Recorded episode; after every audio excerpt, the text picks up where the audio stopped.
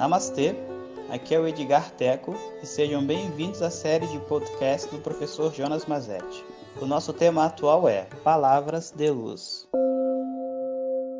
Om Namaha Om Bom dia pessoal, então estou aqui andando com meu cachorro e não estamos de máscara porque não tem ninguém, mas estamos seguros. E eu resolvi gravar esse áudio para vocês e responder na pergunta de uma internauta que é praticante de yoga chamada Lilia. Ela pede para falar um pouco mais sobre o que é Sat Chit Ananda.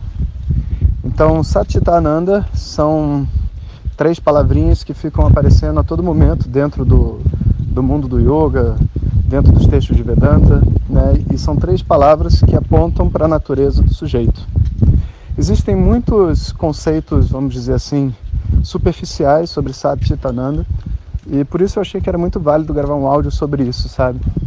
Porque, como vocês podem ter ouvido na palestra ontem, falando nisso, se vocês não escutaram a palestra que eu dei para o consulado indiano, eu acho que seria muito bacana, porque além de ter sido muito divertida, dá assim uma introdução sobre Vedanta e sobre as outras disciplinas da tradição védica que eu acho que pode ser muito interessante.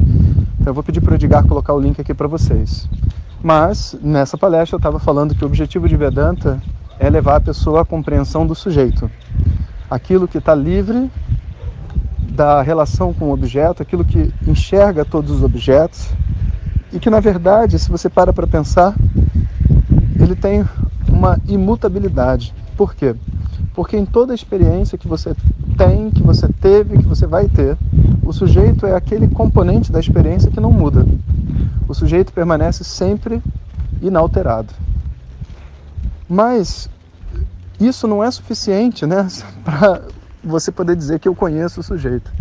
Quando a gente fala essas explicações, essas explicações são lingas, indicações de um entendimento que vai ocorrer né, progressivamente através da aula de Vedanta, se Deus quiser.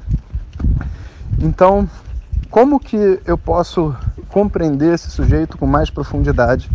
Né? Então, essas três palavras Satchidananda, elas apontam para três caminhos diferentes de explicação.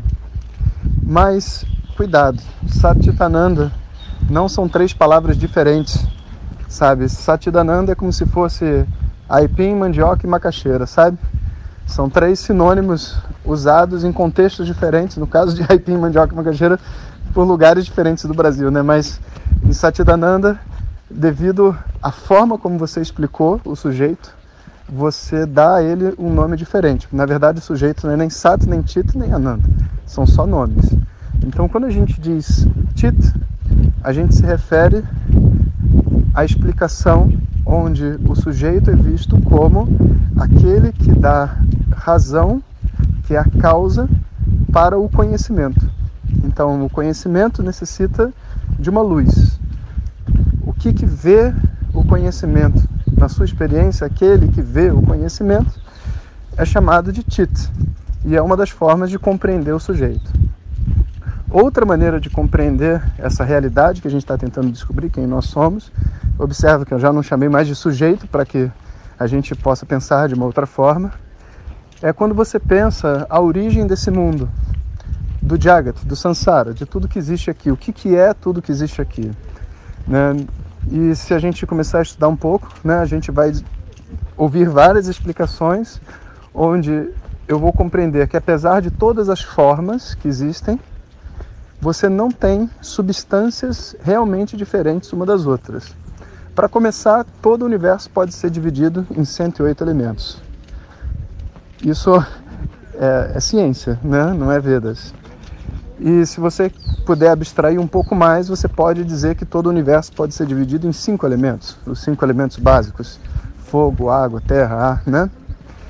E se você que for quiser ir mais profundamente, você pode dividir em partículas, você pode dividir é, em, em, em partículas menores ainda, e daqui a pouco você vai ter só elétrons, nêutrons, quarks e tudo mais.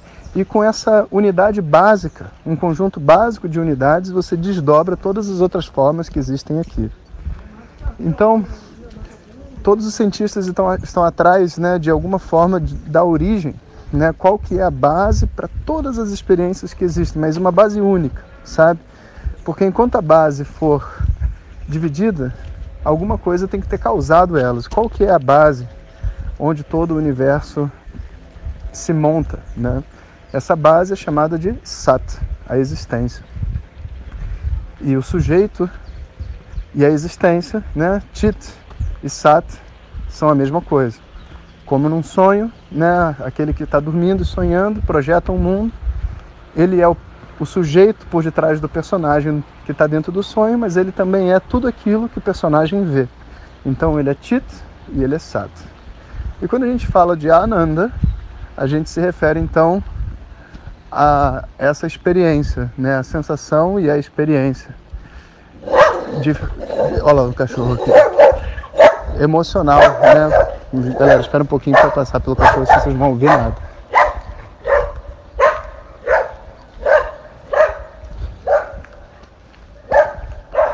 Pronto. Então, quando a gente fala de Ananda, a gente se refere sobre o mesmo sujeito analisado numa ótica emocional, porque por mais que exista Tit, Sat e tudo mais, eu quero ser feliz. Essa é de verdade o meu paradigma e o motivo pelo qual eu estou estudando é só porque eu quero ser feliz, eu quero ser inteiro. E aí vem, né? O que que é, é o que que é essa felicidade? Né? Como que eu posso entender essa felicidade?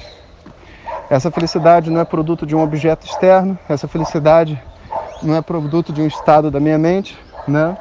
Então essa felicidade, ela é o quê? E estudando a gente vai descobrir então que na verdade essa felicidade é a natureza do sujeito, ou seja, quando eu estou livre de perturbações na minha mente, no mundo exterior e tudo mais, eu me encontro em paz naturalmente. Não existe um esforço para ser feliz. A felicidade é aquilo que eu sou é intrínseca a mim. E quando a gente analisa então nessa perspectiva, a gente dá o nome de Ananda.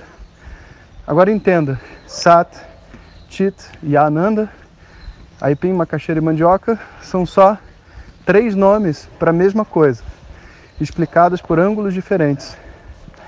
Mas, como vocês podem ver, essa já é uma, uma explicação técnica e profunda que necessita de algumas boas horas para que cada um desses termos seja completamente entendido.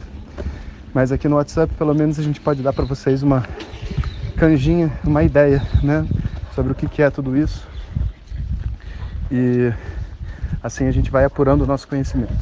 Obrigado pela pergunta e seguimos em frente. Hariom. Muito obrigado por ter escutado. Essas são apenas algumas gotas do infinito oceano de conhecimento da tradição védica. Para receber nossos áudios diretamente, clique no link que acompanha o título desse áudio ou baixe o nosso aplicativo Vedanta Zap. Om Tat Sat.